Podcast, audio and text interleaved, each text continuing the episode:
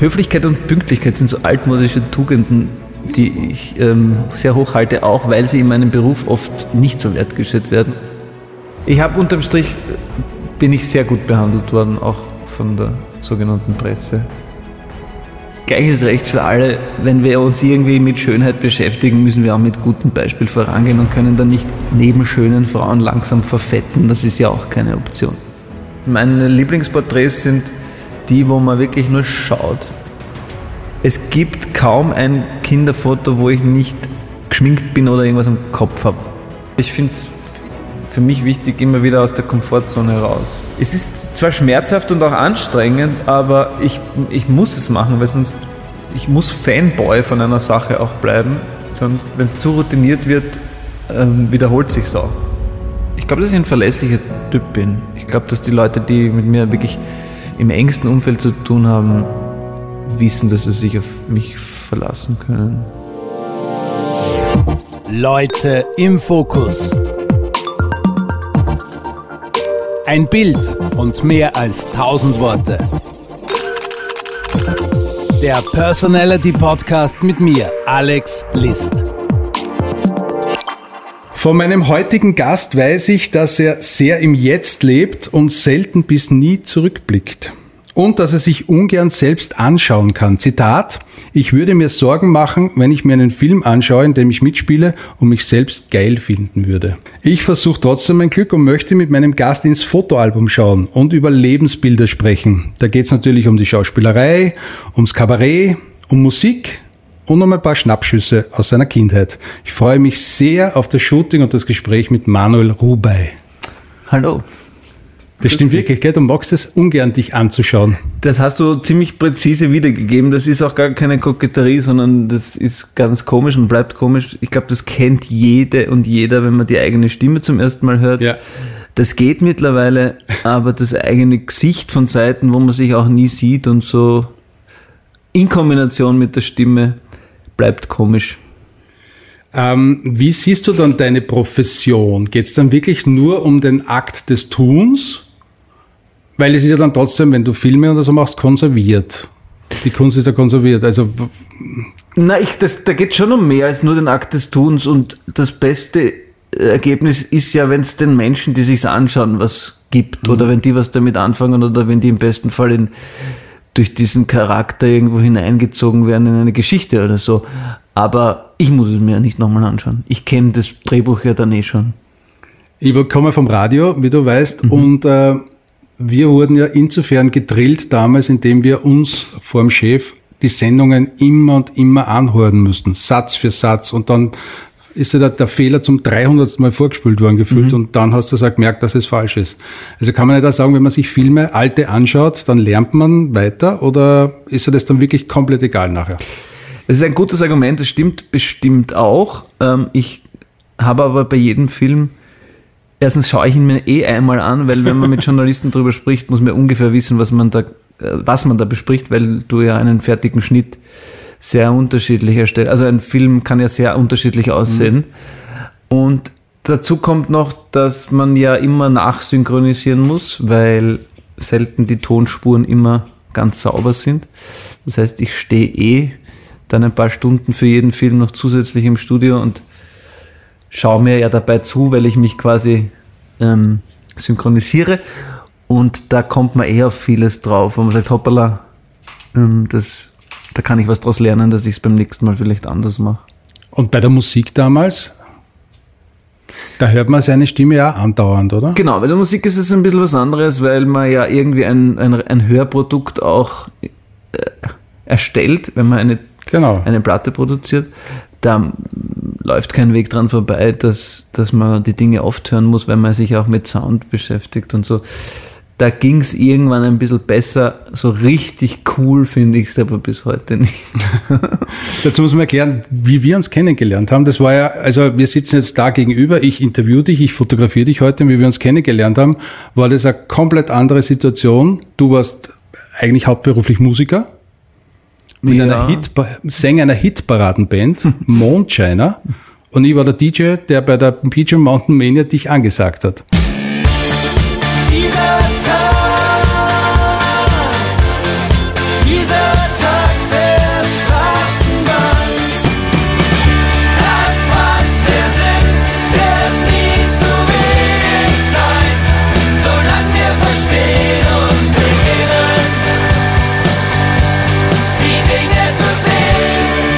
So haben wir uns kennengelernt. Das stimmt, wir waren damals, aber ich finde, wir haben uns beide ganz gut gehalten. Genau, ich bin eigentlich paar recht paar graue aber Härchen, aber sonst hat sich nicht viel verändert.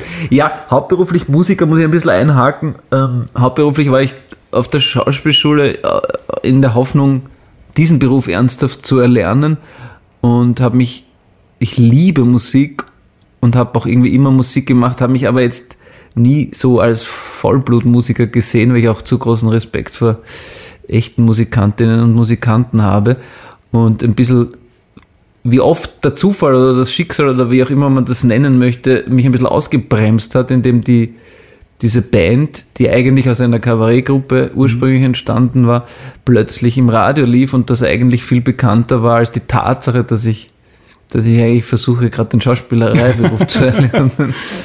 Ja. Aber so hat dich Österreich irgendwie kennengelernt Absolut. als Musiker, oder? Ja, wobei, äh, ich glaube, so richtig war es dann doch erst durch die Falco-Geschichte, weil äh, Mondscheiner Klar. war irgendwie schon, die zwei Nummern waren halt so bekannt, aber man hat das noch nicht mit meiner Person in Verbindung gebracht. Es war sogar, wurde sogar einmal bei einem, ich weiß nicht, ob so einer Beachmania war, auf jeden Fall nach einem Konzert angepöbelt, warum ich sozusagen diesen, äh, ich weiß gar nicht mehr, Udo Lindenberg-Hit covere und es nicht als solchen zu erkennen gibt. Es war aber unsere Nummer, die hat das einfach verwechselt. Das kann nicht sein, dass er, dass er österreichische Band aus dem Radio hast so genüschelt wie du Nein, das weiß ich gar nicht. Es waren die Zeiten, also das fand ich dann auch ein bisschen absurd, aber ähm, es waren die Zeiten, als es noch sehr unwahrscheinlich war, dass eine österreichische Band, die jetzt nicht aus dem klassischen ursprünglichen Austropop kommt, im Radio läuft. Das war ja irgendwie oder im Mainstream-Radio läuft. Das war ja damals völlig neu und auch, Genau, war und auch nicht unumstritten. Hat, das war die Zeit vor Wander und vor Bilderbuch. Genau. Da waren die noch in der Volksschule wahrscheinlich. Ich habe, ja, ist eine gute Frage. Die waren wahrscheinlich noch, ja, ja, aber ein paar Jahre sind wir doch älter. Aber ich weiß noch, ich bin mit Tränen in den Augen beim Wander Stadthallenkonzert gestanden und habe mir gedacht, dass, dass, dass das jetzt möglich ist. Also, das haben wir uns damals alle erhofft und gewünscht, dass, dass die österreichische Musik aus der, oder die österreichische Popmusik aus der Nische rauskommt. Und das ist äh, ganz großartig, dass sich das in den letzten Jahren so entwickelt hat. Man ich kann finde. sagen, ihr wart Vorreiter. Wegbereiter. Ja, oder einfach die Gnade der frühen Geburt oder auch, auch die Ungnade, weil vielleicht wäre mehr möglich gewesen, weil vor allem dieses Positionieren, man musste sich ja dau dauernd Genau. irgendwie innerhalb zweier äh, gleichberechtigter, wichtiger Radiosender musste man sich ständig ähm, quasi positionieren und das ist heute zum Glück nicht mehr so. Genau, ihr wart eigentlich, eh- eigentlich eher FM4. Eigentlich. Wir dachten das zumindest. Wir wollten eigentlich immer bei FM4 unser ganze, unser ganzer Publikum kam, unser Publikum kam aus diesem Dunstkreis und, und die haben das aber, für die waren wir irgendwie nicht cool genug. So wie Heinz, oder? Die haben auch das Problem wie gehabt. Heinz, ungefähr ja. die Zeit. ja, genau, genau. Und dann hat Ö3 erfreulicherweise plötzlich gespielt. Also, ja, viele Dinge hat man nicht in der Hand. Manuel, jetzt zeige ich dir was, was du sicher noch nie gesehen hast, weil ich habe es erst jetzt auf meiner Festplatte entdeckt. Unser erstes Zusammentreffen, du als Sänger der für Band Mondscheiner, ich als DJ, der aber damals schon mit dem Handy ein bisschen fotografiert hat, du auf der Bühne der Ö3 Beach Mania in St. Anna, wir das aufgeschrieben? St. Anger am Eigen in der Steiermark. Mein Gott, ja. weißt du auch noch, wann das war? Hast du da ein, Ähm, ein Datum dazu? Jetzt hast du mir überlistet. Aber es ist 15 Jahre her. Also muss 2006 gewesen sein. Oder Ja, kommt 2007, hin. so in der Richtung. Ja. Ja, ich, ich ähm, Wir haben das übrigens auch in Altenmarkt einmal gemacht, Ja. in Gensandorf Ja. und auf der Wir Donauinsel. haben die ganzen Metropolen gemeinsam gerockt. ähm, ja, wir hatten damals die brillante Idee, das weiß ich, äh, entnehme ich dem Foto, eine Designerin zu engagieren und die uns sozusagen, wird dieser Kragen Ja, es gibt auch mich ein paar da. Fotos. Ah ja, die uns sozusagen ausgestattet hat und Naja, aber dann erzählst mir du, das war nur so nebenbei, weil man sogar eine Designerin hatte. Nein, nein, wir haben, wir haben uns das, war- also nebenbei stimmt, war vielleicht das falsche Wort, man hat das schon sehr ernst genommen und, und das Tolle war ja damals noch in den ersten Jahren, war man natürlich noch junge Menschen, die wenig Verpflichtungen hatten und auch, auch wenn die Kinder dann in die Bandzeit, die ersten Kinder hineingeboren wurden, waren, die, waren wir in die ersten Jahre einfach, hatten viel Tagesfreizeit und haben uns viele Gedanken gemacht und tatsächlich Rock'n'Roll auch in verschiedene Richtungen ausgelotet, das schon, auf jeden Fall. Du machst immer noch Musik. Ich mache immer Mit noch. der Familie Lessig. Genau, die Familie Lessig, da, es ist eigentlich auch wieder so ein Zufall, Ja. ähm, wurde vom, vom Stadtsaal-Direktor Andreas Fuderer für ein einziges Konzert Mhm. zusammengetrommelt, weil das Freundesschützenhaus die Miete, im, also den Strom nicht zahlen konnte im Winter. Und das hat uns irgendwie miteinander und glücklicherweise auch ein paar Menschen Freude gemacht und daraus ist jetzt sowas entstanden, dass wir jedes Jahr Hey, wir sind eine Band. wir sind eine Ba- ich lieb's irgendwie in einer Band zu sein, bin ich drauf gekommen. Und das ist eine ganz andere Art von Band, weil das lauter gestandene Persönlichkeiten sind. Ja. Da ist die Clara Luzier dabei und der Gunkel und der Gerald Wotterer, den man ja auch noch aus Kollegen, Radiokontexten. ja. Der Gunkel ist ja dabei. ich Gunkel spielt Bass, Okay. Gerald spielt Schlagzeugerin, die weiß das ist die Kathi ehemalige. She-Says Schlagzeugerin Genau, gewesen. genau. Auch ungefähr aus dieser Zeit vom ich. Richtig. Mhm. Ah, So ist das ist auch noch ein Kreis, der sich schließt. Genau, die Kathi war bei She Says.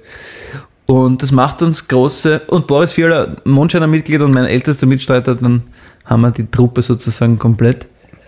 Und genau, jetzt gehen wir wieder ab Jänner. Jetzt haben wir sogar eine Platte gemacht. Wahnsinn. Und ab Jänner gibt es eine große Österreich-Tour. Jänner, Februar bis in den März hinein. Du bist jetzt überhaupt viel auf Tour, gell? Kabarett spielst gerade. Ich bin gerade wahnsinnig viel auf Tour. Es ist, und jetzt kommen die ganzen Jetzt nach verschobenen... zwei Jahren nichts tun, jetzt ist auf einmal wieder Stress. Ja, tatsächlich. Na, es ist schwierig, weil ich bin wahnsinnig gern auf Tour. Ich, ich mag es gern in schlechten Hotelzimmern rumzusitzen. Das ist irgendwie ein schönes Gegen. Ja, jetzt gibt's, das kannst du mir jetzt nicht erzählen, dass Manuel Rubai schlechte Hotelzimmer gebucht Mitunter. bekommt. Das ist äh, sehr lieb, dass du diese. Na, also man Es gibt auch in Linz in Fünf-Stern-Hotels. Linz, in Linz ist es der Posthof bringt einen sehr gut unter, so ist es nicht. Aber es gibt ja auch Gemeinden, wo es gar kein schönes Hotel gibt. Ja, Also da fährt man halt 70 Kilometer. Na, mir ist das, also ich bin zum Beispiel lieber in einer kle- kleinen Drei-Sterne-Pension, wo man wirklich so den Familiencharakter, dass die das noch quasi wirklich in vierter Generation selber machen, als in irgendeiner anonymen Kette. Wie lange wollen Sie schlafen? Länger als bis 8.30 am nächsten Tag? Sicher nicht. Sicher nicht. Ja, natürlich, jetzt dann machen wir einfach. Ja, genau. Ich glaube, das haben wir alle schon erlebt, Wir haben oder? einen Schlüssel. Genau. Genau. Wann kommen Sie? DJ sind Sie, Musiker sind Sie, aber nach Öfe kommen Sie mir nicht haben. So ist es. Ja, aber Aber irgendwie es erlebt, menschelt halt Genau. zumindest. Und Also du kannst sicher auch Geschichten erzählen über. Ja, ich kenne wirklich schöne Plätze in Österreich. also, ja, aber es ist jetzt ein bisschen viel, weil die, ich habe ähm, knapp 100 Vorstellungen verschoben und abgesagt, zum Teil so und so. Und die, die mischen sich jetzt da gerade in den auch schon gebuchten Tourplan. Deswegen geht's jetzt seit, ich weiß nicht, seit wann wieder offen ist, halbwegs eh seit, seit dem Sommer mit Open Airs und jetzt seit September halt wieder in den Theatern geht's halt durch und die, die Tour geht dann gleich in die Lässig-Tour über und es ist sehr schön. Ich mache das wahnsinnig gern, aber ich merke, dass ich ein bisschen aus dem letzten Loch pfeife gerade. Zum 2025 geht's auch noch, wenn man mal das eine oder andere Mineralwasser zu viel Ja. trinkt am Abend und äh, man kann dann noch drei Tage durchsingen, aber im gesetzteren Alter von 28 plus 28 plus ist korrekt. Wir haben äh, der Christian Stipschitz, der Bruder von Thomas, der jahrelang, also der unser Cheftechniker war, über sieben gemeinsame Duo-Jahre. Also okay, bei, bei, der bei den Programmen mit Thomas. Ähm, und ich, wir haben nach genau, als wir gemerkt haben, wir sind jetzt 28 Jahre alt, ähm, gesagt, irgendwas muss sich ändern und haben die goldene 1 Uhr Regel eingeführt. Um 1 Uhr geht man schlafen. Okay, ich habe auch seit 20 Jahren die goldene 1 Uhr Regel, nie vor 1 Uhr aufstehen. Wenn das wenn sich das logistisch in deinem Leben in dein Leben integrieren lässt, beglückwünsche ich dich dazu. Ähm, Finde das auch super. Ich habe auch äh, Freunde, die keine Kinder haben, die das bis heute praktizieren. Spricht auch nichts dagegen. Bei mir geht es sich logistisch nicht aus. Und da ich ja quasi in meinem anderen Leben Familienvater bin und einfach auch da gern teilhaben möchte, ähm, ist da, und auch beim Drehen meistens früh aufsteht, Ja. ist mir der Rhythmus eigentlich ganz recht. Und um eins, wenn man um eins schlafen geht, lässt sich der nächste Tag noch gut bewerkstelligen. Und außerdem passiert nach eins selten etwas, worauf man am nächsten Tag zwingend stolz ist. Also das wird dann auch schnell einmal halb sieben und man trinkt dann vier Mineralwasser, obwohl man eigentlich schon gar kein Mineralwasser mehr verträgt. Du wirst mir recht geben, das weiß man wahrscheinlich mit 15,5, 16 auch schon und trotzdem wartet man und probiert es immer wieder, ob Man nicht doch um halb drei noch. Na, oft man Irgendwas denkt Neues erfunden. ja, irgendwas wird erfunden um halb Ja. drei. Ja, ich Wie oft liebe, wir die Welt schon neu erfunden haben. Richtig, und ich mag diese Stunden auch sehr gerne, wo, wo es ein bisschen, wo die Diskussionen Intensiver ein wird. bisschen intensiver werden und man auch ein bisschen streitet und so. Nur, Wo man sich ganzes Geschichten 17 Mal erzählt, Ja. weil man glaubt, man hat es eh. wenn man glaubt, man hat es ein bisschen miterfunden, alles auch, Genau. wo man auch so einen erhärteten Eigengenieverdacht entwickelt. und mit 15,5 hat man den großen Vorteil, dass sich das noch nicht so auf den körperlichen Genau. Verfall auswirkt. Das Ja. ist, das ändert sich irgendwann leider. Aber wie hat schon geheißen, bei der Dank Diolisch, alles was ein Mann schön als er auf ist?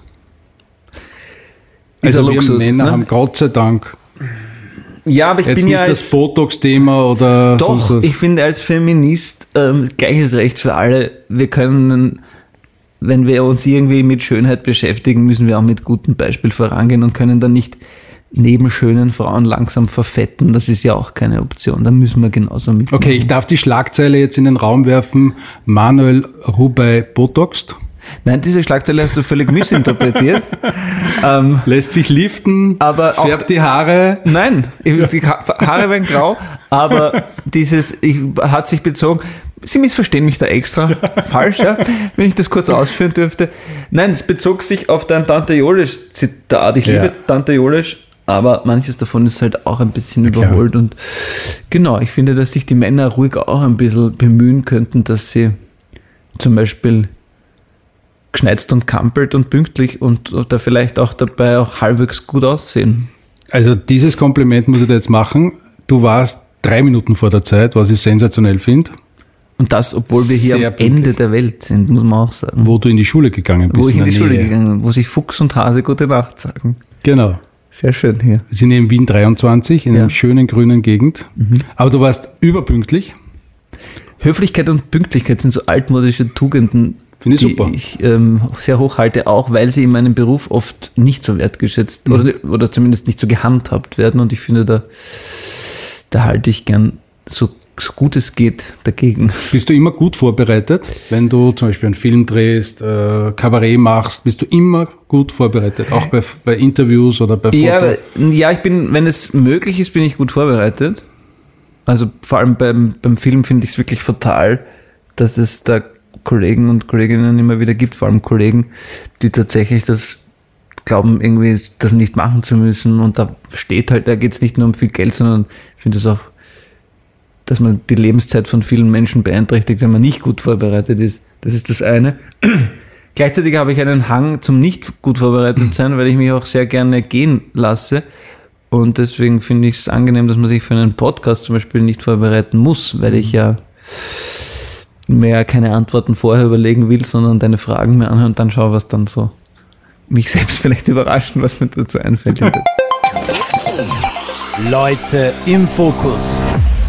In meinem Podcast geht es um Fotografie und da steigen wir gleich ins, in, ins Thema ein. Wenn du äh, so Filme drehst, wenn du jetzt Kabarett machst, wenn du äh, auch Musik machst, es geht ja immer um das Bild, das dieses Werk dann transportiert. Ob es das Filmplakat ist, ob es das CD-Cover ist, ob es das Kabarettplakat ist. Inwieweit bist du da selbst Kontrolletti, dass du das selbst kontrollierst? Gibst du dich da irgendjemanden hin und sagst, mach einfach oder... Ich, mir ist das, Also äh, beim Film ist klar, da gibt's jemanden. Genau, aber- mir ist es total wichtig und ähm, gerade die optischen Fragen, ich finde, wir arbeiten in einem optischen Beruf und ich habe ähm, bin sozialisiert über wichtige Plattencovers, das waren so frühkindliche Eindrücke, Klar, dass ich mir die Schallplattensammlung von meinen Eltern angeschaut habe und ähm, das war ein bisschen wie, es hat das direkt vom das Bilderbuch abgelöst und dann hatte ich zum ersten Mal die Vinylschallplatten. in der Damals waren die Platten auch wirklich noch 33 mal 33, also wirklich große Bilder. Genau, und das sind sie ja glücklicherweise jetzt immer noch Wieder. zum Teil oder wieder. Ähm, und daher ist es mir, soweit ich das beeinflussen kann, sehr wichtig. Und das ist ja das Tolle am, am Musikmachen oder am Kabarettspielen, ähm, dass man da sehr viel in der Hand hat. Ich habe auch bei meinem Buch zum Beispiel meine Grafikerin, unter Anführungszeichen, die Ursula Feuersinger, die ich einfach super finde, quasi wirklich rein reklamiert, obwohl der Verlag da Leute hatte, weil ich einfach sage, das ist mir wichtig, wie das daherkommt. Und wie du eh gesagt hast, bei Filmen, wenn man nur ein kleines Rädchen ist, lässt sich das oft nicht beeinflussen. Und ich denke mir oft, hätte es mich vorher gefragt. Es Nein. gibt ja Filme, die bleiben über und auch das CD-Cover bleibt über und das siehst du im besten Fall 30, 40 Jahre oder immer wieder. Genau, das Wie ist zum Beispiel etwas, das Falco-Cover. was man oft unterschätzt, weil dann gerade auch dafür, glaube ich, also im Budget oft wenig Platz eingeräumt wird, dann muss das schnell, schnell gehen. Dann denkt man, machen wir jetzt noch kurz die Pressefotos und wie du sagst, und dann, wenn der Film vielleicht sich irgendwie hält, dann hält sich aber auch das Foto. Und es gibt noch einen Aspekt, der, den finde ich, der auch unterschätzt wird durch die ganzen Streaming- und Überangebote. Und wenn ich schaue, wie meine Kinder konsumieren, die scrollen da wie irre durch und jedes Bild kriegt irgendwie vielleicht eine halbe Sekunde Aufmerksamkeit und dann wird entschieden, ob man da überhaupt reinschaut. Genau. Also wenn das sozusagen Neudeutsch nicht catchy ist und irgendwie was Eigenes hat, was dich gleich anspringt, kann man sowieso gleich vergessen. Also es wird immer wichtiger. Es gibt einen Film, äh, da trägst du Glatze oder fast Glatze und ich glaube sogar das äh, Filmplakat sieht man dich mit Katze. Das ist der grober geht. Ja, leider eben nicht. Das ist interessant, dass Okay. du das ansprichst, weil die Regisseurin und ich, wir wollten unbedingt ein, ein, ein es gab fünf oder sechs Plakatentwürfe und ich habe eh nicht wirklich mitreden dürfen, aber die ersten Entwürfe halt gesehen und es gab eins mit Glatze, das ich wirklich viel stärker gefunden hätte. Also ich es, mag es geht ja bei Krebs darum, es geht auch um, bei Krebs darum, richtig. Und, und, und da hat es irgendwie geheißen, ja, das nimmt zu viel vorweg und das, das ähm, schreckt die Leute vielleicht ab. Und das habe ich persönlich, also ich mag das Plakat, das dann wurde eh auch, aber das habe ich damals schade gefunden. Ich habe da ein Foto von dir gefunden auf deiner Instagram-Seite. Also du zeigst schon einiges auf Instagram. Auf Facebook habe ich dich gar nicht gefunden. Bist du, glaube ich, gar nicht, oder? Doch gibt's noch eine, äh, das glaube ich eh sogar irgendwie verlinkt. Aber trotzdem, es gibt eine Facebook-Seite, äh, eine Instagram-Seite und da zeigst du ganz gerne Fotos. Ähm, ein paar werden wir nachher noch besprechen, aber das ist auch ein interessantes. Sitzt du im Kaffeehaus, auch so mit sehr, sehr, sehr kurzer Frisur. Ja. Anders als du heute ausschaust. Ja, wobei, wie gesagt, über Frisuren ähm, kommt man in dem Beruf selten zum Nachdenken, weil ich meistens irgendeinen Anschluss habe und mir die Haare eh selbst nicht schneiden kann, wenn man irgendwie gerade immer in einem Filmprojekt drin ist. Und ich glaube, dieses Foto ist tatsächlich nach den Falco-Dreharbeiten entstanden, wo ich auf der, die letzte Drehwoche auf der Dominikanischen Republik, weiß ich noch, haben wir diese, Sz- diese Autoszenen gedreht, wo er diese, diese schreckliche Frisur hatte mit diesem Kahlschnitt auf der Seite. Das, also diese Frisur war eh nicht mehr zu retten und ich hatte dann auch spontan das Gefühl, ich muss das jetzt, ich muss das dort irgendwie quasi zu einem Abschluss bringen und habe dann diesen bis heute anhaltenden Schwur geleistet, nie wieder Falco Angebote anzunehmen und auch irgendwie das dort zu lassen und haben mir dann deswegen nach dem letzten Take von der Maskenbildnerin die Haare schneiden lassen, das weiß ich noch. Wo es kurz geheißen hat, geht gar nicht, weil wenn mit dem Material irgendwas ist, müssen wir ja eigentlich quasi noch ein paar Tage warten. Ich glaube, das war damals noch analog. Du bist vom Film, keine Ahnung. naja, aber du bist also als Fotograf ja auch, also das, wie auch immer, auf jeden Fall, weiß ich noch, war eine Diskussion und dann habe ich mir aber einfach die Haare dort schneiden lassen. Evoluzer. sicher. Und ich glaube, das ist ähm, dann irgendwie danach entstanden. Das müsste Café Rüdigerhof. Ich glaube, das steht dabei, genau. Café Mhm. Rübidighof. Du hast es jetzt selber angesprochen, natürlich müssen wir drüber reden. Es gibt ja dieses Gerücht, dass du diesen Falco-Film jetzt nicht so wichtig nimmst, wie ihn der Rest von Österreich wichtig nimmt. um es zu sagen, es geht da ein bisschen am Senkel, immer auf diesen Falco-Film angesprochen zu werden. Aber trotzdem, es ist ein Ikonenfilm über einen Ikonen-Popstar und du hast ihn auch sehr gut gespielt. Vielen Dank. Es geht mir eigentlich nicht am Senkel. Das hat sich, glaube ich, falsch transportiert. Es ging mir vielleicht phasenweise ein bisschen am Senkel, aber seit vielen Jahren wird es eigentlich immer schöner, weil erstens vermischt sich's, weil andere Dinge dazukommen Genau. und, und weil ich mit Abstand auch immer, immer glücklicher bin, dass, dass ich das machen konnte. Und weil ich jetzt auch schon älter bin, als Falco zum Beispiel überhaupt geworden ist in seinem Leben. Und auch dieser, dieser Bur, der den Falco damals da dargestellt hat, mit mir wirklich gar nicht mehr so viel zu. Also ich, das kann ich mir sogar den letztens angeschaut, so ein bisschen, weil meine Töchter ihn zum ersten Mal sehen wollten oder unbedingt sehen wollten, weil ihn die Freundinnen schon gesehen hatten und sie hatten ihn noch nicht gesehen und haben ihn halt angeschaut. Und das war, da konnte ich sogar ein bisschen schmunzeln und das passt ein bisschen zu dem, was wir vorher geredet haben. Das ist so weit weg, dass ich es schon fast wieder ganz gut ausgehalten habe. Aber ich höre raus, würde es heute gecastet werden, würden es nicht mehr auf die kommen, weil du schon zu alt wärst, oder? auf jeden Fall unseriös, weil ich könnte das nicht mehr, müsste sozusagen mich jünger machen. Das geht natürlich gar nicht. Noch jünger. Wobei, er hat schon sehr verlebt ausgeschaut. Also sagen wir, vielleicht wäre es noch zwei, drei Jahre möglich, aber Was ja auch vielleicht viele nicht wissen, du hast es ja auch gesungen Das im stimmt. Film. Das Ja. heißt, das war auch deine Stimme, um wieder zum Musikerretour zu ja, kommen. das hat natürlich dann sehr geholfen, dass das, das, das Gefühl, dass man es kennt, in einem Studio zu stehen, dass man äh, Konzerte gespielt hat, wenn auch in einem viel kleineren Ausmaß. Wobei die Donauinsel-Geschichten waren ja dann auch schon recht groß. Das war für diese Rolle natürlich sehr hilfreich, das sozusagen den Musiker zu spielen, indem man den Musiker auch ein bisschen schon gekannt hat oder das Musiker sein. Hm. Ich gebe es zu, ich habe den Film sicher fünf oder sechs Mal schon gesehen. Es ist irgendwie total schön, dass es für viele Leute so ein, ein Film ist, den sie sich so einmal im Jahr anschauen. Ich denke mal, Genau, wie Muttertag. das, ja, das ist dazu, wirklich, oder? da bin ich irgendwie auch ein bisschen stolz drauf, dass das so ist. Das ist wirklich eine schöne Sache. Also insofern, es wird Ich schaue wirklich, mir ehrlich gesagt auch den Sackbauer-Film manchmal an. Ja, den, den, ersten, der Ja. zweite, hm, aber einfach weil es so, so rührend ist. Mhm. Die Geschichte so rührend. das war auch äh, so ein bisschen der Versuch zu sagen, okay, man macht gleich was Zweites, sehr Populäres, um das vielleicht Mhm. auch ein bisschen, dass sich das auch ein bisschen gegenübersteht. Und ja, auch da möchte ich überhaupt nicht in irgendeiner Weise nachtreten. Das waren sehr rührende Begegnungen und ähm, dem Klaus Rott zum Beispiel bin ich bis heute in Kontakt. Das, das sind tolle Leute. Ich fand nur unterm Strich, dass die, die Originalfolgen einfach stärker waren als die Filme. Aber das ist immer so. Es war der Cotton-Film, glaube ich, auch nicht so der Ja. Killer wie damals die Serie. Ja, vielleicht muss man manches einfach auch in der Zeit ruhen lassen. Leute im Fokus. Ein Bild und mehr als tausend Worte. Der Blick ins private Fotoalbum. Leute im Fokus. Ich äh, fokussiere meine Gäste, ich google meine Gäste, ich schaue, ob ich irgendwelche Fotos rausfinde, über die wir plaudern können und da kommen so lustige Fotos zum Vorschein. Der kleine Manuel am Klavier zum Beispiel, das hast du auf deiner Instagram-Seite gepostet. Du postest hin und wieder Kinderfotos von dir Ja. und äh, da schaust du schon sehr skeptisch das Klavier. Ja, wobei das trifft Also- eigentlich auch, ist auch eine schöne Klammer für unser ganzes Gespräch, fällt mir jetzt erst so auf, weil ich überhaupt nicht Klavier spielen kann.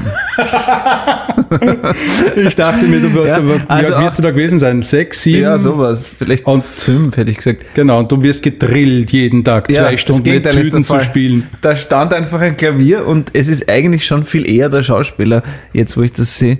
Es ist Der- nicht bei euch daheim. daheim. Das ist bei uns zu Hause. Das heißt, die hatte dein Klavier, aber Wir hatten du ein Klavier, meine, durftest, musstest, meine Mutter hat Klavier spielen. gespielt. Und mein Bruder dann auch. Mein Bruder kann auch Klavier spielen, aber also niemals irgendwelche Bach oder so Geschichten. Ähm, ich kann überhaupt nicht Klavier spielen, aber ich sitze halt fürs Foto, aber ich mir dachte, ich tue so, als würde ich Klavier spielen. Also es ist schon viel eher der Schauspieler als der Musiker. Auch hier. Hast du Instrument gelernt? Gitarre, also Schon wirklich? wo fängt wirklich an? Also ich, ich, ich glaube, ich bin ein Ja, beim Mondscheiner hast du die, ja, die Fender Stratocaster schon sehr tief bei den Knien hängen gehabt. Unbedingt, aber in erster Linie hing sie tief. Nein, also ich, ich habe vor Mondscheiner eine Band gehabt, da waren wir viert, also ich war 14, das weiß ich noch. Und da haben sie mich nur deswegen nicht rausgehaut, weil der Proberaum bei uns zu Hause war. Und weil ich, glaube ich, ein paar mehr Fans gehabt, ein paar Leute sind irgendwie gekommen, weil ich irgendwie lustig ausgeschaut habe auf der Bühne. Das waren so die zwei Gründe, aber nicht aufgrund der Fähigkeiten als Gitarrist. Ich nehme mein Gitarrespiel aber insofern ernst, dass ich, dass ich schon auch besser werden möchte und ich glaube, ich habe ein ganz gutes Rhythmusgefühl, aber ich bin sicher alles andere als ein guter Gitarrist. Ich habe da noch ein Foto von dir gefunden. Äh, was war das? War das Ketchup im Gesicht? Also Kinderschminken äh, 3.0. Ja. Der kleine Manuel mit dem Pyjama wahrscheinlich. Satin. Na, Niki Pyjama wahrscheinlich. Ja, Das ist so Samstagabend, 19.30 Uhr, ZDF Hitparade und vorher schminken wir uns noch schnell mit Ketchup oder was auch immer. Das Das gesamte Gesicht rot-rosa Vollgas.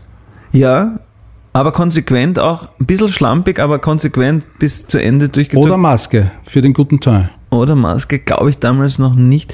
Es gibt kaum ein Kinderfoto, wo ich nicht geschminkt bin oder irgendwas am Kopf habe. Also es war schon. Hast es du gern gehabt, das ich habe das total. Also ich habe mich nicht gern schminken lassen. Ich habe mich, das sieht man hier auch, das ist eindeutig selbst geschminkt.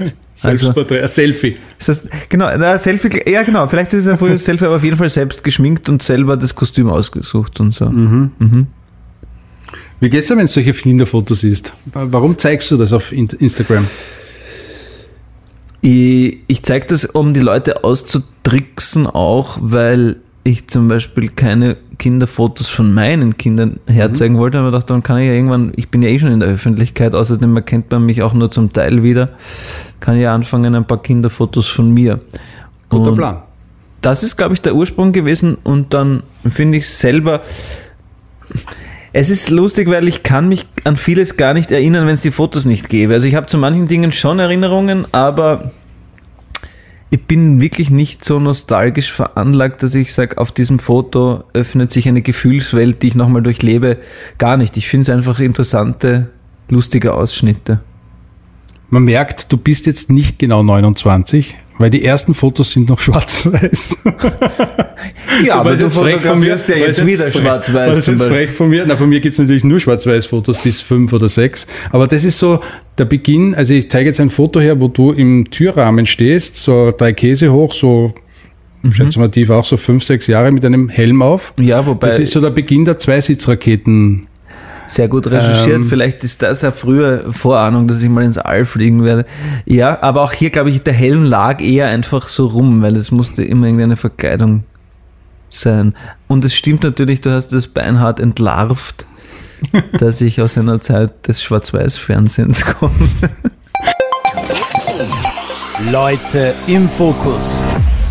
Bilder aus der Kindheit. Du hast Analogfotos mitgebracht und das ist auch sehr spannend. Du bist ja nicht äh, weit von hier in diesem Studio in die Schule gegangen, nämlich in die Waldorfschule. Das hast du schon in ein paar Interviews einmal ja, gesagt. Das, heißt, du kannst deinen Namen tanzen. Haha, diesen Schmäh habe ich auch schon öfter gehört. Ja, ist aber dir. eine Lüge. Genau. Ist eine Lüge, ich kann es nicht. Aber man sieht dich auf einer Bühne. Das sind ganz junge oder erste Schauspiel-Kabarettversuche. Genau, das sind, wir haben, wir haben, der Boris Vierler ist da auch schon dabei, der dann bei Mondscheiner war und der jetzt auch bei der Familie Lässig ist. Wir haben ganz früh Theatergruppen und Kabarettgruppen zu Schulzeiten schon gegründet und auch mehrere Programme gespielt. Das ist, glaube ich, eines der ersten. Das war voller Erfolg, weil es fast ausschließlich Lehrerparodien waren. Deswegen haben wir es auch nur in der Schule spielen können, außer weil es niemanden interessiert. Aber war das von den Lehrern auch irgendwie beeinflusst, dass es diese Gruppen gibt? Oder habt ihr als Schüler gesagt, wir wollen Theater spielen, wir wollen Kabarett machen? Na, das Tolle, ich, ähm, ich habe ja auch einige kritische Dinge über, über die Waldorfschule in Interviews schon gesagt, dass, dass eines der wirklich tollen äh, Aspekte dieser, dieser Form ist, dass, dass das Künstlerische sehr gefördert und sehr gewollt ist. Und das fand ich, oder finde ich mit Abstand auch total gut. Das ist mir damals natürlich nicht aufgefallen, aber, aber das wurde schon auch gewollt und dafür gab es Räumlichkeiten und da, das, da wurde schon auch ein Fokus mhm. drauf gelegt. Das finde ich. Und war das super. damals dann schon die Initialzündung? das machen zu müssen, zu wollen? Ja, ich glaube schon. Ich glaube, die Initialzündung ist tatsächlich schon irgendwie vorher. Also ich habe schon bei diesen Kinderfotos gibt es die Erzählungen, dass ich schon Monologe gehalten habe und dafür Geld verlangt habe. Wirklich? Im Freundeskreis der Eltern. Also das, ich kann mir zumindest außer kurz, so wie jeder, ähm, eine Sportlerkarriere, die natürlich völlig unrealistisch war. Also ich wollte kurz Fußballer, kurz Basketballer. Wobei zu dem Basketballfoto kommen wir noch. Ja, und Tennisprofi, was natürlich alles bar jeder äh, realistischen Einschätzung war. Aber abgesehen davon gab es nie einen Plan B und ist das wirklich schon, glaube ich, in sehr frühen Jahren mhm. mit so, ich komme aus einem Schwarz-Weiß-Film, wie wir schon gesprochen haben. Ich weiß wirklich, so frühe Initialzündungen waren so Buster Keaton, Charlie Chaplin, Marx Brothers Filme. Genau, wo nur mhm. der Klavierspieler im Kino ja, war. tatsächlich. Wir schauen uns Fotos an. Da hast du mir eines mitgebracht. Also ich hätte dich da nicht mehr wiedererkannt. Aha. Ja, hier stehe ich im Wiener Landtag, wenn es richtig ist, ähm, weil ich den Wiener Jugendredewettbewerb gewonnen habe. Wir haben schon vorher diskutiert, ob das sowas wie die, der Vorläufer des Poetry, Poetry Slams war. Ja, zum Teil vielleicht. Also es gab schon, ich kann mich an einige ähm, Konkurrentinnen, weiß ich nicht, ob ein Mitstreiterinnen, äh, die tatsächlich so gereimt und vielleicht so ein frühes Poetry Slam-artiges mhm. Ding ich habe da damals nur mitgemacht, weil meine Deutschlehrerin fünf gesagt hat, dass es das gibt und fünf Namen aus der Klasse vorgeschlagen hat und meiner war nicht dabei. Und ich weiß bis heute nicht, ob sie mich provozieren wollte oder ob sie einfach mir das nicht zugetraut hat. Ich war auf jeden Fall so beleidigt, dass ich mich angemeldet habe. Aber du hast es zugetraut? Ich habe es mir auch nicht zugetraut, aber ich wollte ihr beweisen, dass ich gerne gehabt hätte, dass sie es mir zutraut. Aber warst du prinzipiell, weil es schaut schon sehr gekonnt aus, Schaut zumindest nicht so aus, als wärst du so nervös gewesen. Ich war am Schluss dann relativ, das ging über mehrere Runden. Ähm, es hat in der Schule begonnen, dann gab es irgendwie so Zwischenrunden außerhalb der Schule und dann gab es eben das, das Finale im, im, im, im Parlament oder im Wiener Landtag. Ich glaube, im Land, im Rathaus ist das, ja. Genau, Rathaus. Und ich weiß, dass ich von, von Runde zu Runde ruhiger wurde. Und Mhm. dass, als es dann wirklich voll war am Schluss und auch irgendwie so medial ein bisschen was los war, zumindest wir das damals so empfunden, war, und alle geflippt sind, war ich, glaube ich, ganz ruhig. Und das ist etwas, was ich so, was ich so schön finde, dass man mit den Jahren auch sich selber so austricksen kann. Also, das ist auch das, ich glaube, wenn man mit einem Beruf anfängt, ist es ja sowieso immer eine große Hybris und Behauptung, weil du glaubst ja immer, irgendwann kommen alle drauf, dass ich der Einzige bin, der es nicht kann. und das Schöne ist mit dem Älterwerden, dass man irgendwie merkt, es geht irgendwie allen so. Und dass man auch besser werden kann, wenn man Dinge öfters macht, finde ich auch eine ganz interessante Erkenntnis. Bist du prinzipiell noch nervös? Ich meine, ich kann mir vorstellen, wenn du ein, ein neues Genre öffnest, wie zum Beispiel Kabarett. Die ersten Male kann ich mir echt vorstellen, dass man nervös ist. Aber wenn ein neuer Film beginnt zum Beispiel und man lernt ein halbes neues Team kennen und so, ist man dann auch nervös? Ja, also beim am ersten Drehtag von einem neuen Projekt ist es schon eine Nervosität da. Die ist dann ganz schnell weg, weil man sich dann, oder bei mir, weil ich mich dann so auf die Arbeit konzentriere, dass wirklich alles wurscht ist drumherum. Und Aber da schauen die doch irgendwie 100 Augenpaare an und die müssen ja von dir jetzt überzeugt sein, dass du genau der Richtige für, diesen, für ja, diese Rolle das finde bist. ich das Angenehme am Set, das hat mir irgendwann einmal zumindest da wahrscheinlich eh beim Falco schon, dass ich beim Falco ganz früh gemerkt habe, da reden so viele Leute mit, es gibt so viel Interesse, ich muss es mit mir machen und für mich machen, weil sonst, wenn ich mich denen ausliefere, wirst Mhm. Genau. wirst verrückt. Weil da wird wahrscheinlich der Kameraassistent sagen, oh, das kennt ihr auch. Genau, und das ist aber etwas, was es ganz wesentlich ist, weil ich glaube, wenn es so etwas wie, wie Schauspielkunst gibt, dann ist es, dass man das Gefühl hat, der könnte das gerade für sich selber in der Dusche einfach memorieren oder eben vor vielen Menschen und es würde, es fühlt sich gleich an und es ist mit der gleichen Entspanntheit gemacht und so. Und bei einem Set kommt eigentlich, es war aber erst eine Erkenntnis nach ein paar Jahren, dass, dass ich, dass ich irgendwann gemerkt habe, niemand hat Zeit für Bewertungen, weil die arbeiten hier ja alle.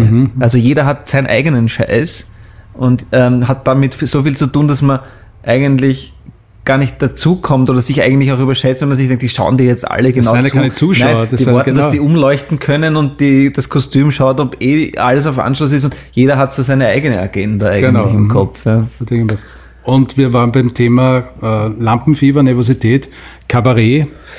Das Ja, ich meine, ich- gehe davon aus, dass es schon ein, ein, weil du bist ganz alleine, also jetzt beim neuen Kabarett oder beim aktuellen Kabarett bist Mhm. du ganz alleine auf einer Bühne.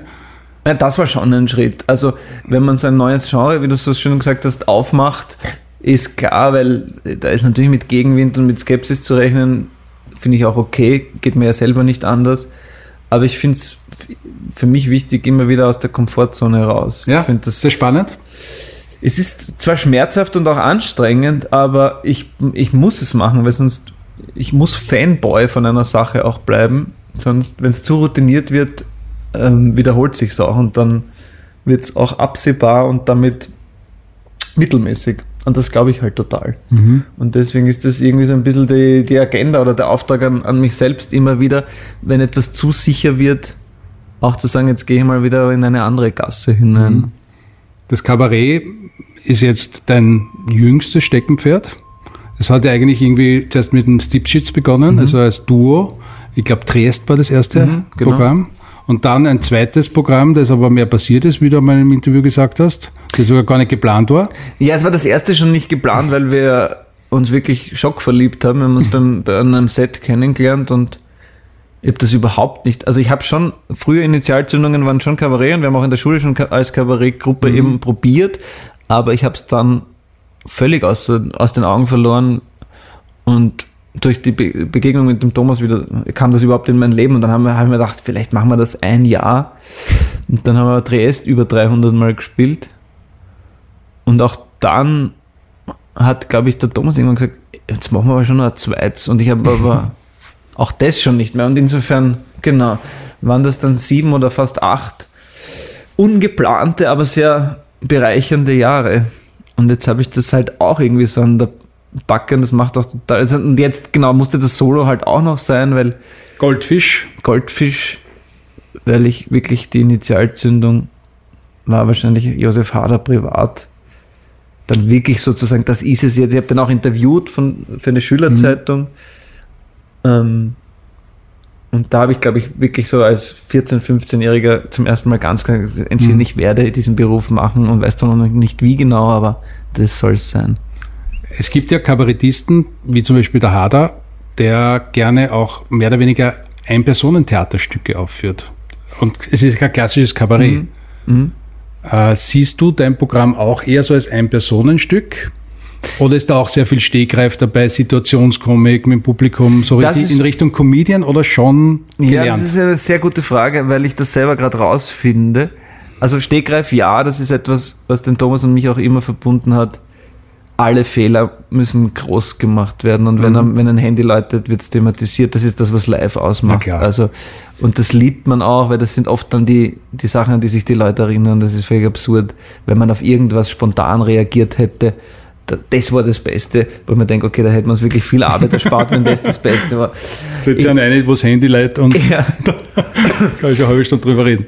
Ich habe das Programm tatsächlich so geschrieben, ähm, dass ich mir gedacht habe, ich möchte wirklich eigentlich in Richtung Stand-up gehen, weil ich auch viele äh, amerikanische Stand-ups und britische Stand-ups die letzten Jahre fasziniert geschaut und gehört habe. Und merke aber jetzt mit dem Spielen, ich bin jetzt bald bei der hundertsten, dass es sich wieder zurücktransformiert und es wieder viel mehr zum Stück wird und dass ich eigentlich mehr Freude habe. Ich habe auch zum Beispiel das Handmikrofon jetzt wieder weg und es wird viel mehr wieder zum Ein-Personen-Theater. Aber das ist irgendwie das Schöne an dem Der selber. Mann kommt vom Theater. irgendwie, Oder vom Film Ja, und es, ich will es auch gleichzeitig, es sind immer so Hybride, was ich so mache, weil es ist ja, ich entscheide mich ja eigentlich nicht, ich mache jetzt Kabarett oder jetzt spiele ich wieder Theater. Es ist, es geht mir um Geschichten und, und Pointen. Es gibt ja Kabarettisten, die sagen, äh, wenn man, ich glaube, der Maurer hat das einmal erzählt, wenn man so nach 50 Vorstellungen wieder mal reingeht als Gast, dann sieht man mindestens 50 Prozent ein komplett neues Programm. Unterschreibe ich total. Also Wie ist es bei dir? Wenn es ein Ein-Personen-Theaterstück ist, wirst du ja dann doch eher an den Text halten, oder? Nein, weil man wirklich ähm, wäre jetzt interessant, weil es ähm, ein Aufruf dazu, alle, die die ersten zehn Vorstellungen gesehen haben, können jetzt wiederkommen. Ähm, Genau. Wie viel sich wirklich verändert. Ich glaube, dass sich viel Stadtsaal verändert. Wien. Stadtsaal Ja. Wien, danke, ja. Ähm, Orpheum Wien, Stadtsaal Wien. Ähm, ich glaube, dass sich viel verändert hat. Die Frage ist, ob das für jemanden, der das jetzt zum zweiten Mal sieht, ähm, auch so wirkt. Das, das kann ich nicht beurteilen, aber ich glaube, das Tolle an den Kabarettstücken, und das zieht sich wahrscheinlich bis auf wenige Ausnahmen bei allen durch, ist, dass es sich dadurch auch, dass man sie so viel spielt, dass sie sich immer so ein bisschen weiterentwickeln und dass man auch im Gegensatz zu einer Theaterinszenierung, wo das heilige letzte Wort des Regisseurs und das ist meine Inszenierung und so hat das zu sein bis in alle Ewigkeit, ja sehr schwer zu unterwandern ist.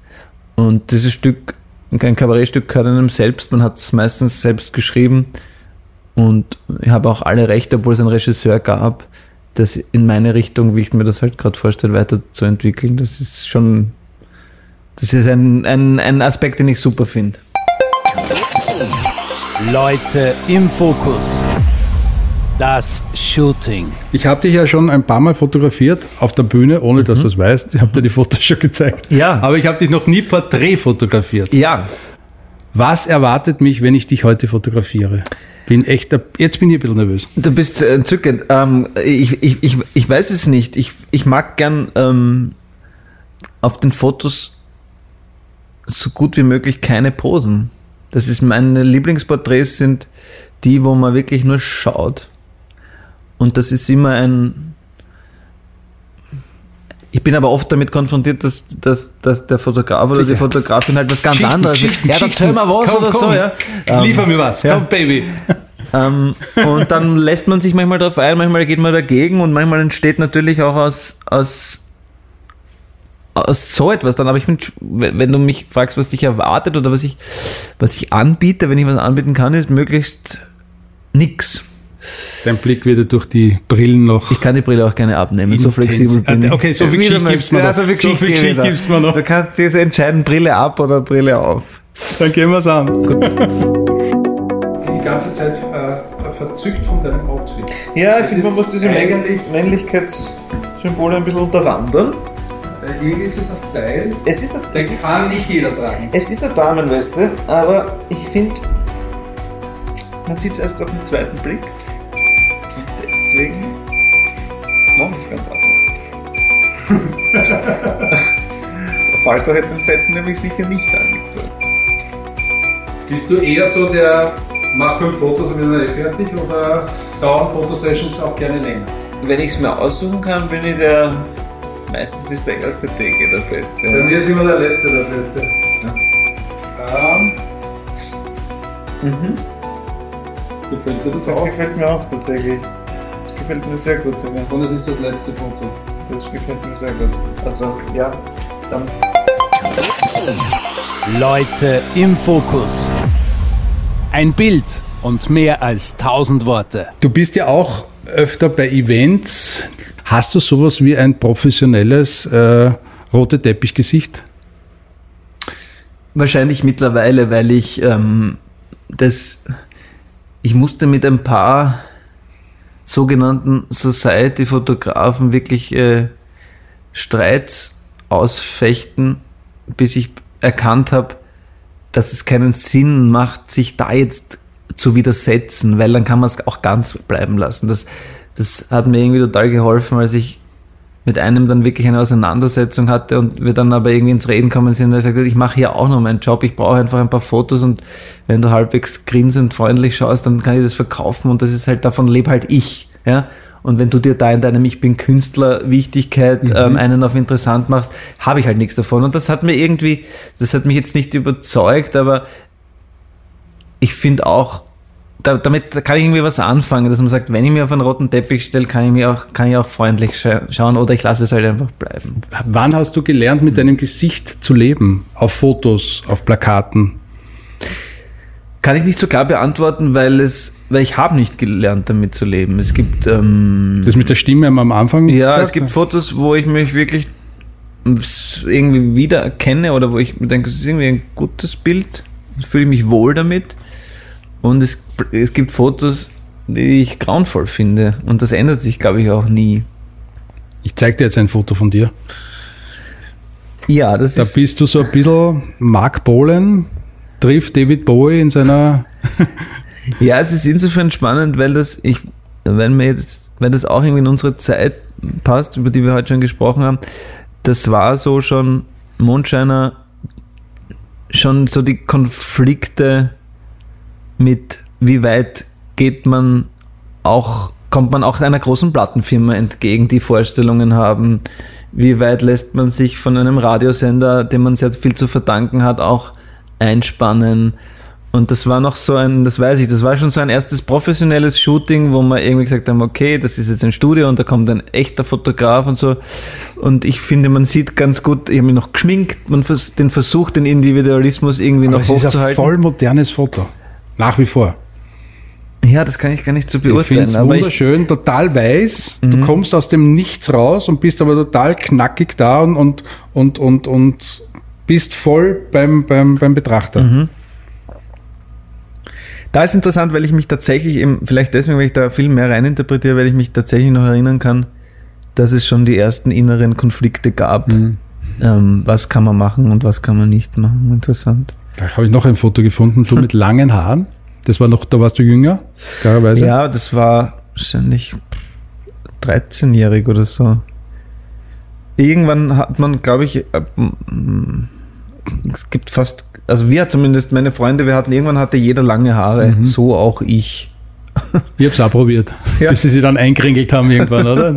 Ja, ich meine, ich habe mir damals die Locken rausfrisiert. Das weiß ich noch. Nicht, So, mit, mit Glätteisen oder was? Nein, so weit ging es nicht, aber schon mit, mit Kamm. Und dann gibt es noch ein Foto, wenn wir vorher schon über ihn gesprochen haben.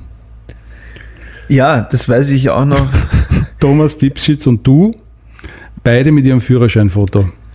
Genau, man verliert ja dann irgendwann einmal, wenn man acht Jahre zusammen auf Tour ist, jedes Geheimnis vor dem anderen. Und irgendwann zeigt man sich auch die Führerscheine. Nachdem das du schon gepostet hast, darf, darf ich es einfach retweeten. Ja, sicher. Ich werde natürlich dein Geburtsdatum raus- rausnehmen. Nein, auch das ist eigentlich kein Geheimnis. Also ich Aber die Fotos sind Hammer, oder? Und das ist ja Wahnsinn, oder? ja, Zwei das ist irre, aber ich finde, man kann auch sagen, gib dem Alter eine Chance. Ja, Wir haben uns jetzt eine, wenn man das sieht, ganz gut entwickelt eigentlich, finde ich. ich habe ein Foto gefunden, das ist relativ neu. Du und dein Hund im Grünen. Und es schaut eigentlich aus wie gemalt. Perfekt. Ist das ein One-Shot einmal oder hast du da schon gesagt, Hund, komm her, zehn Fotos, nein, schau, schau gescheit. Ich glaube, dass ich ähm, wirklich nicht viele mache. Und hier vielleicht ein paar mehr, weil der Hund ganz selten da wirklich so hinschaut, dass man, weil das so ein sehr zappeliges Wesen ist. Daher könnten es vielleicht fünf bis sieben gewesen sein. Ähm, bin da relativ impulsiv und habe auch keinen Anspruch an mich als Fotografen. Insofern bei einem sogenannten Selfie wird nicht lang herumgetan. Aber wenn du mit deiner Familie natürlich Fotos und so machst, bist du dann ein Vielfotografierer? Oder Nein. genießt ihr hauptsächlich die Zeit? wir versuchen, glaube ich, wirklich, wir haben heuer, wir haben es den Kindern ein bisschen zu, zu spät gesagt, sie waren dann wahnsinnig angefressen, aber es war dann total toll. Wir waren eine Woche an einem See und haben kurz vorher beschlossen, wir machen es komplett handyfrei. Und das war Auch ohne Fotos. äh, Fotos nicht, wir haben ein paar Fotos gemacht, aber wirklich mit Flugmodus. Und das war eigentlich wahnsinnig schön, glaube ich, für alle. Und die Kinder haben es noch viel konsequenter durchgezogen als, also ich war echt der Schlechteste, muss ich sagen. aber die Zeit wird immer wertvoller. So altbachen das klingt und die Kinder werden, sind jetzt, die Große ist schon so am Sprung, die geht irgendwie schon so ihren eigenen Weg, dass ich das Gefühl habe, ich muss die wenigen Augenblicke, die bleiben, so ganz bewusst wirklich einfrieren. Und das, Das habe ich auch. Mein Sohn ist zehn bald. Aber ich versuche, die wenigen Momente, die noch bleiben, zumindest auch fotografisch festzuhalten, dass man das, was man dann in Erinnerung hat, noch weitertragen kann. Klar, Ja, ich finde es fürchterlich. Ja, du hast halt auch, wenn du wirklich professionell fotografierst, ist es ja nochmal was anderes. Wir haben, ich habe einen guten Freund, der die Kinder von Anfang an kennt und der auch fotografiert und da wünsche ich mir schon einmal im Jahr, dass er uns auch sozusagen mal ein paar Tage draufhält und das finde ich auch dann, das sind auch die Fotos, die mit Abstand die sind, die man sich Jahre später halt ganz als, als irgendwelche Schnappschüsse, die auch eine schöne Erinnerung sind, keine Frage, aber Wie stelle ich mir das dann so vor? So am Kaminsims, das offene Feuer lodert, drauf stehen Fotos, das ist meine Romy, das sind meine Kinder, das Nein, ist mein hab- Hund. Ich habe weder, ich hab weder Fotos noch irgendwelche Preise irgendwo ausgestellt. Ich finde es auch, das Allereitelste ist ja, was, was alle machen, weil das so auf Pseudo-Understatement daherkommt. Also ich habe auch wirklich, ich möchte niemanden beleidigen, weil ich das auch bei guten Freunden von mir ist, und ich habe es auch kurz gemacht und habe es dann aber nicht, quasi die Preise aufs Klo zu ja, das ist so, also ich liebe Grüße gehen raus an einige. Ähm, und ich habe das irgendwann gesagt. Also Entschuldige, auch ich habe ja, schön. die zwei mich. Preise, die ich bekommen Ja, habe, am Klo hängen. Ja, aber das ist so. Aber das Klo ist auch sehr klein, also es passt in nur für rein. wie gesagt, ich habe damit auch nicht nur dich jetzt beleidigt, sondern auch enge Freunde. Nein, ich habe es auch gemacht. Nein, Kaminsims, es gibt keinen Kamin, es gibt keine Fotos und auch keine Preise, sondern das gute alte Fotoalbum ist es Okay. eigentlich. Das heißt, ihr habt auch keine Familienfotos so im Haus hängen oder so. Nein, wir haben Oder wie meine Oma hatte, ein Foto von mir als Kind so im Auto. So, so Mhm. Sehr klein, schön. so mit Magneten. auf Ah ja, na, das würde ich schon wieder gut finden. Oder im Geldtaschel. Aber nein, wir haben eigentlich, glaube ich, keine Fotos hängen. Soweit ich das jetzt, nein, eher Kunst. Leute im Fokus. Ein Bild und mehr als tausend Worte. Blitzlichtgewitter. Lieber Manuel, zum Schluss hätte ich noch, vielleicht kann ich ein bisschen was rauskitzeln. Ja. So einen Art Word-Rap. Bei mir ist es aber Blitzlichtfragen. Okay. Oder noch besser Blitzlichtgewitter. Cool. Nichts wie los. Farbe oder Schwarz-Weiß-Fotos? Schwarz-Weiß. Hochformat oder Querformat? Hochformat mittlerweile. Aber es ist lustig, ja, wenn die Leute alle früher gefilmt haben mit dem Handy, Hochformat, dann denken wir, aber der Fernseher hängt doch. Ja, so ändert Und dann hast du links und rechts riesengroße Balken, wenn du das anschaust, aber mittlerweile durch die Stories und so. Geht Ich wollte zeigen, wie jugendlich ich geblieben bin und natürlich an die Stories. Der erste. Poetry Slammer und jetzt Hochformat. da habe ich mich zum letzten Mal gegoogelt. Bist du ein Googler? Ich habe mich, nein, ich bin wirklich kein Googler. Ich google mich nur immer nur, wenn irgendwas, wenn irgendwas äh, passiert, wo ich mir denke, ui, scheiße, ähm, könntest du jetzt eine schlechte Kritik oder habe ich wieder irgendwas vorlautes gesagt. Ich habe mich tatsächlich ge kurz gegoogelt, weil du gesagt hast, dass du mich googeln wirst. Da habe ich kurz gesagt, jetzt google ich mich wieder mal und war dann, habe aber eh nur die ersten zwei Seiten gelesen und damit dann dachte, ja, passt schon. Also es kommt dann relativ bald einmal meine Homepage ganz oben und dann denke ich, ich will es gar nicht wissen, was sonst alles noch geschrieben steht. Insofern, Kannst du mit Kritik gut umgehen? Ja, ich glaube eigentlich schon. Also Aber gibt eigentlich keine schlechte Kritik, oder? Doch. Also ich habe zum Beispiel rund um Goldfisch eigentlich nur Positives gehört. Ähm ich kann, glaube ich, verhältnismäßig die Dinge ironisieren, wenn ich sie nicht an mich ranlassen will und sie mit Abstand dann, wenn man ganz nah dran ist, also. Aber die großen Filme waren eigentlich gut, gut rezensiert. Also ich habe unterm Strich, bin ich sehr gut behandelt worden, auch von der sogenannten Presse. Absolut.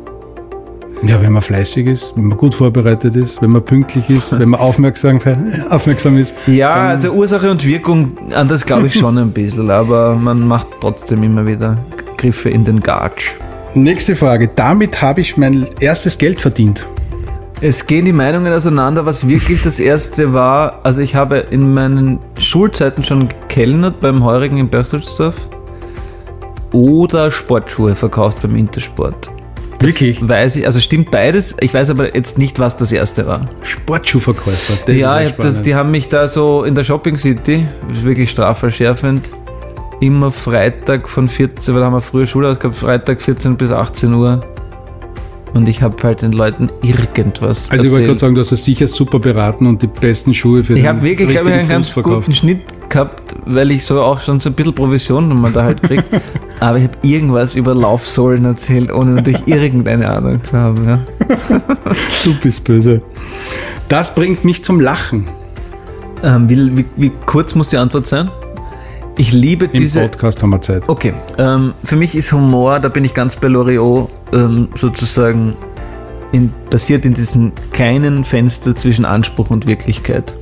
Wenn Leute gerne ein bisschen cooler, ein bisschen schlauer, ein bisschen schöner sein möchten, als sie tatsächlich sind okay. und sie dann über diese zu hohen Ziele und ich bin da der allererste, der sich das selbst nicht ausnimmt, stolpern. In diesem kleinen Fenster passiert guter Humor, finde ich. Okay, also dieses Brachiale ist nicht so deins, eher so ein bisschen das mit Witz. Na, ich, ich mag es schon gern, wenn es um die Ecke ist, aber es eine gute, eine, ein guter One-Liner, wenn er zwingend, äh, wenn er zwingend ist. Ich mag auch so. Also lieber harder als Mario Barth. Das glaube ich, braucht man nicht diskutieren, ja. okay. Das würdest du heute beruflich machen, wenn es dann doch nicht geklappt hätte mit der Schauspielerei, mit der Musik, mit dem Kabarett. Ich würde wahrscheinlich Kellnern und vielleicht sowas wie an einem Restaurant beteiligt sein oder so. Okay. Also dieses klassische, ich werde Arzt, Anwalt. Na, glaube ich, äh, wäre alles nicht real. Nicht Architekt oder also, Angestellter in einem Büro. Nein, was mich fasziniert von diesen klassischen Berufen wäre noch am ehesten Anwalt, weil ich, weil ich die Juristerei einfach hoch weil es so präzise ist und das ja. fasziniert mich total. Ich bezweifle aber, ob ich das durchgezogen hätte, realistischerweise. Das mag ich an mir besonders.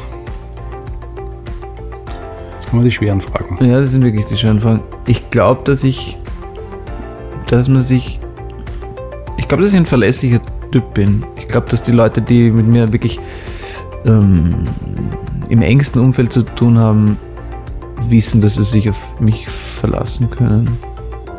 Mhm. Schön. Schön, wenn das so ist. Ja, würde ich jetzt gerade vorher gesagt, mir noch ein Foto herzeigen. So quasi, ich habe nach 25 Jahren die alte Gang wieder zusammengetragen. Äh, Basketball-Gang. Ja, das, das ist auch Freund-Thema, oder? Ja, das war total schön, weil das so, ähm, wir haben, da waren wir so, ich glaube, begonnen hat so als 10-, 11-Jährige und das ging so bis in die, bis in die Pubertät hinein, wo man wirklich sich dreimal die Woche gesehen hat und am Wochenende ein Spiel war. Und wir haben uns zum Teil wirklich über 20 Jahre nicht gesehen und es war eine ganz tiefe Verbindung da. Also das mhm. kann, glaube ich, auch so nur Sport leisten, vielleicht auch eine Band. Aber das war wirklich, wir sind dann auch noch lange zusammengesessen und es war wirklich herzzerreißend schön, muss ich sagen. Super, wenn es ja. sowas gibt, so mhm. Freunde mhm. fürs Leben, das ist schon, schon ganz, ganz wichtig. So. Erinnerst du dich an eine sehr, wenn nicht die wertvollste Erfahrung in deinem Leben? Ja, das sind zwei. Das sind wahrscheinlich die zwei Geburten unserer Töchter.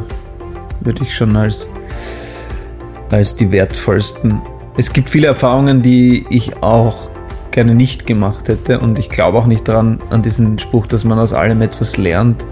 Ich glaube, manche Narben bleiben einfach oder und das ist auch, es gibt viele Erfahrungen, auf die ich auch total gern verzichten würde. Zum Beispiel, mhm. also ich unterschreibe nicht dieses alles macht uns stärker. Nein, wir okay. schaffen es vielleicht trotz vieler Dinge, die wir gerne anders gemacht hätten, halbwegs mit uns im Reinen zu bleiben, aber ich unterschreibe es nicht, dass man aus allem irgendwas ziehen kann.